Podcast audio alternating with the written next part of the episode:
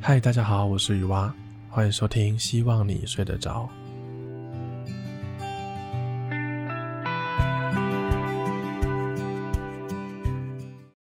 这集开始前呢，来问大家一个问题，这是一个情境题。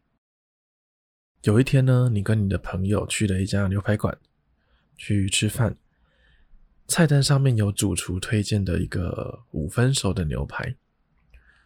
但这个牛排等送上来之后，你发现你其实并不喜欢这个口感。这个时候，你会不会请服务员过来，请他帮你收回去，再加热一下呢？好，大家想一下。我来分享我的答案，我不会。如果我还能够接受的话，我就不会想要再麻烦别人，即使我知道。如果把这个五分熟牛排加热到七分熟，我会吃得比较开心，但我不会想要麻烦别人。我前几天呢，就跟一个朋友聊到这个话题，我们两个都是那种很怕会麻烦到别人的人，也是那种脸皮也比较薄一点的人，相信很多听众也跟我们一样。但有另外一种类型的人呢，他们会据理力争，会捍卫自己的权益。我们衷心的佩服这样的类型的人。鲤鱼小姐呢，就是这样的类型的人，对我们蛮蛮佩服的。牛排这个例子呢，可能有点太小了，来分享一个我们曾经的经验，就是。有一次，我陪鲤鱼小姐去买一个新的电脑、新的笔电。买新笔电的时候呢，都会有很多活动，这台就有送一个包膜，怕电脑刮伤的包膜。我们买的地方呢，就在诚品绿园道的附近，骑车过去大概要三十分钟，甚至更久，如果车多的话。那店家那时候跟我们说，包膜要配合这个店家的时间。因为他们有配合的包膜师，包膜师上班的时间可能就是固定的礼拜几礼拜几，所以我们就约了一个时间，包膜师有上班的时间去拿电脑。拿电脑的当天，我们也打电话去确认过了，但当我们就骑车过去的时候，那位店员突然说他记错时间了，叫我们改天再来。我很生气。但我原本就想说算了，就就这样吧，不然能怎么办呢？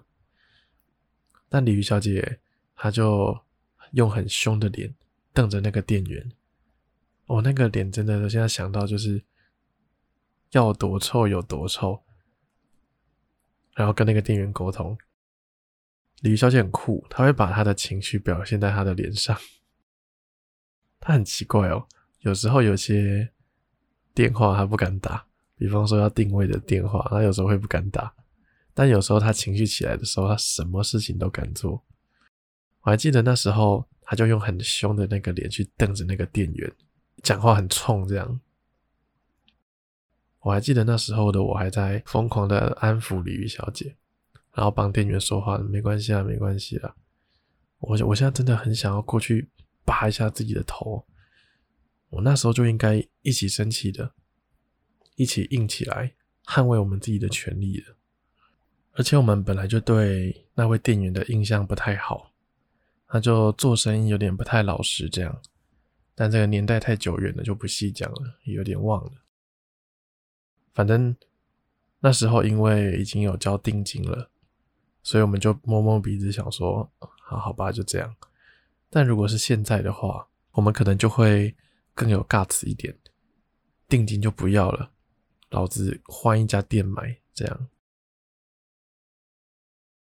所以我跟我朋友就在讨论到这个话题。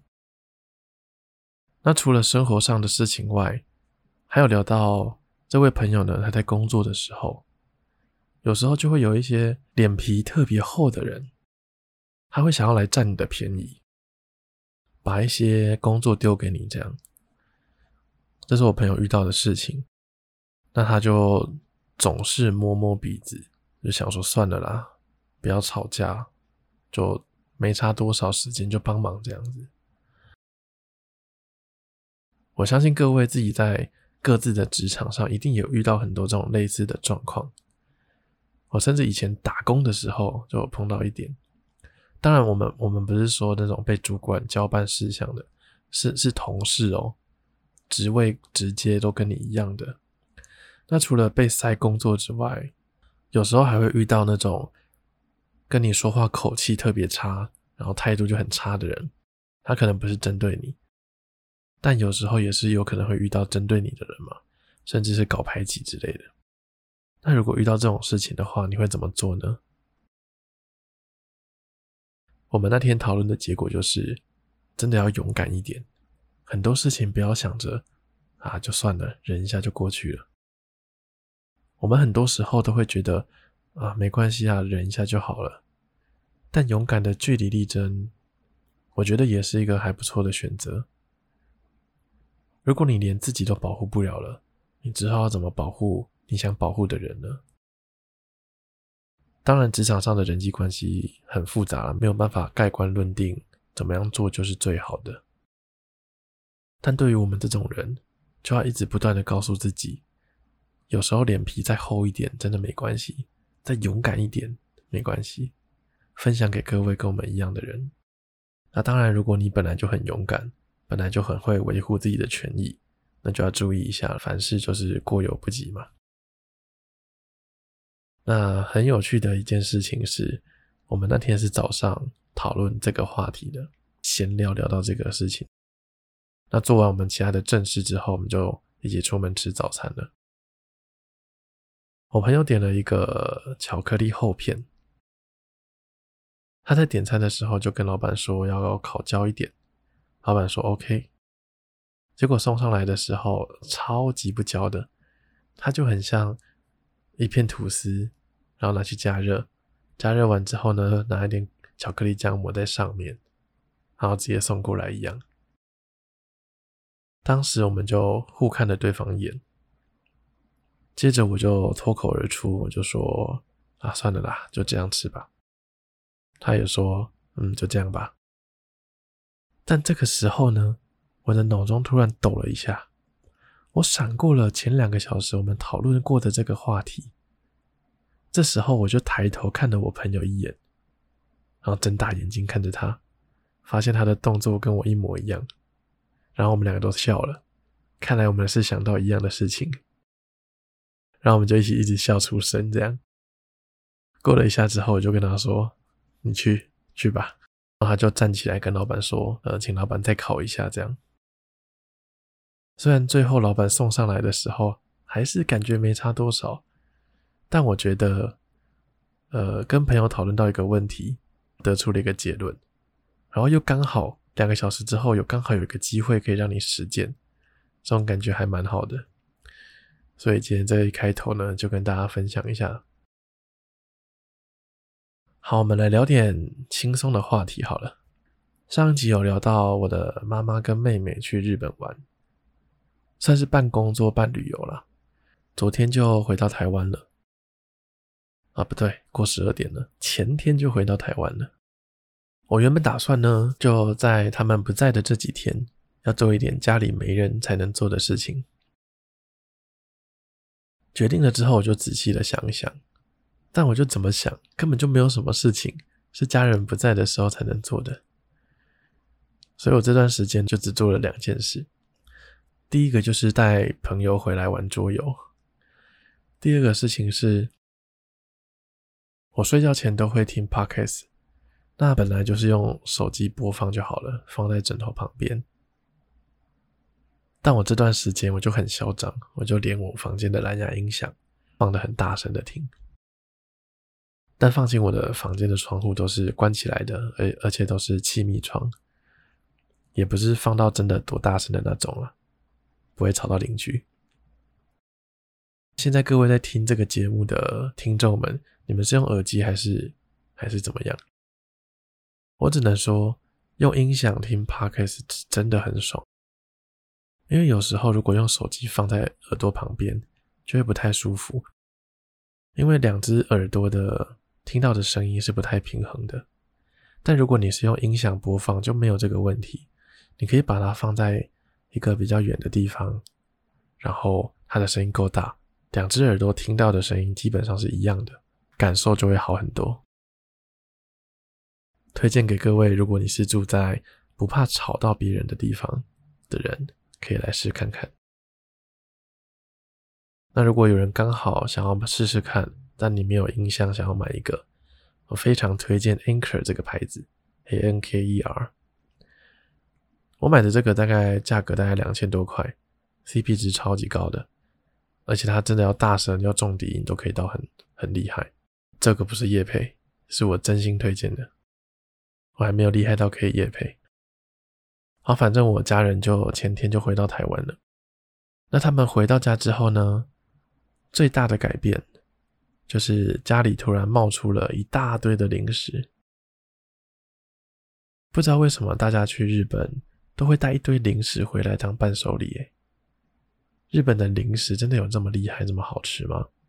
还是这也是一个崇洋媚外的表现呢？我只能说是真的好吃。尤其是有一种用干贝做的零食，有的是比较硬的，有的是比较软的，还有帆立贝，哦，真的是超级好吃的。但其他的零食，就是我我就没什么特别的印象了。但就是好吃的零食啊，有一个那个长崎蛋糕很好吃啊。对了，我在这边跟我一个我的朋友。他叫做秦大少爷，说一下，我有留一些欧米亚给要给你的，来自日本的，所以你下次如果有回来台中再跟我说，我再拿给你。虽然不是我出国，还要记得。好，上礼拜呢，我还去了六福村玩，那时候刚好是万圣节的活动，就很多人有变装啊，最后还会有游行。我们这次去呢，不用门票钱，因为就是这个这位秦大少爷公司的家庭日，好像有一些名额可以带人一起去玩，所以他就找我，还有带着鲤鱼小姐一起去玩。我是真的超级久没有去游乐园玩的，整体来说，我觉得还算蛮有趣的吧。如果排队不用排这么久的话。但排队聊天也还蛮蛮好玩的啦。但如果真太长了，真的有太长了。如果可以短一点点的话，那应该还不错。我们最长排的，可能我体感感觉可能有到一个小时以上哦。最久排的好像是一个激流泛舟吧。好，反正因为他们公司还蛮大的，所以有办抽奖。哦，那个奖品真的都超级好的。有 iPhone 啊，iPhone 十五，不然就是电脑、笔电，然后还有 PS 五，好像有五台吧。全部的奖品抽完之后，最后还加码抽了五个人，我忘记是三万还是五万了。不愧是大公司哦，奖品真的很棒。那个全部奖品我算一下，我有把它粗估一下，大概算一下，大概超超过一百万，不然就刚好一百万。结果秦大少爷一个奖都没有抽到。可怜，好，各位听众们，你们敢不敢玩恐怖设施？我大概七成都不敢。只要像那种什么咖啡杯啊、海盗船，只要是会晕的、会想吐的，我都不敢。那有一些不会想吐，有些不会晕，就是单纯是可怕的，我也不敢，真的很可怕。因为我还要开车，所以。为了他们的生命安全着想，他们人也都很好，就就没有强迫我一定要玩，就让我不玩。那我这个朋友呢，秦大少爷呢，他也没有好到哪里哦，他也是一个臭胆小鬼，所以有一些比较恐怖的设施，就是鲤鱼小姐跟他的女朋友上去玩而已，我们就在旁边顾包包，我们还要一起排队。然后进去之后跟，到我们之后还要跟那个设施的人员说，我们直接去出口这样。那后来我们去玩了激流泛舟，这应该是我那天玩的最恐怖的了。我原本以为还好，就是一艘船那边跑来跑去而已。但玩完之后也有一点点的不舒服，有点想吐。但后来休息一下就好多了。正常来说，游乐园是开到五点嘛，但万圣节的活动，所以开到七点。最后还有一个游行，游行呢就是一堆好像是外国人，他们就扮成各种样子，然后去跳舞，有排练过，还有一些人表演一些特技之类。我只能说，我觉得游行整体有点偏无聊，主要是去感受气氛的吧。那我们最后就看完这个游行，就结束了一天的行程。那把他们把我朋友送去车站附近之后，我们就开车回台中了。那这边呢，要给各位听众一个非常非常诚心的建议：如果各位要去外县市玩一整天，建议各位当天就住在那个县市就好了。有够累的。我们回到家呢，大概已经十点了吧，整个瘫软。你要想，一整天在外面排队玩游戏，哈哈大笑，真的很累。最后你还要开一个半小时的车回到家，真的会有点太过疲惫了。这次我们是先提前一天去那边住，想说这样会比较轻松，但我们想错了。应该要当天住会比较好的。我这边来提一下，我们住在一个饭店，饭店名字叫做烟波。我们在新，我们就住在新竹的烟波饭店里。它的早餐超级好吃的，非常推荐。如果有各位要去新竹的话，可以去住入看烟波饭店，而且一定要加点它的早餐，一个人好像两三百块，但我觉得很划算。你有想过两三百块的早餐，他还会给你一个味噌汤，里面有龙虾有螃蟹。虽然这个还好啦，我的意思是，虽然这道菜没有到真的很好吃，不过他用的食材啊，他的调味啊，就真的我觉得是物超所值，物超所值的，嗯，推荐。啊，也希望之后还有机会跟这个秦大少爷一起出门玩。好啦，这集就到尾声了。最后跟大家抱怨一件事：刚刚录音到一半的时候呢，突然有一阵烟味飘过来，应该是楼上或楼下的人在抽烟。这就是集合式住宅的坏处之一了吧？就也蛮无奈的，但也只好赶快把窗户关起来。好啦，今天就聊到这边喽，大家晚安。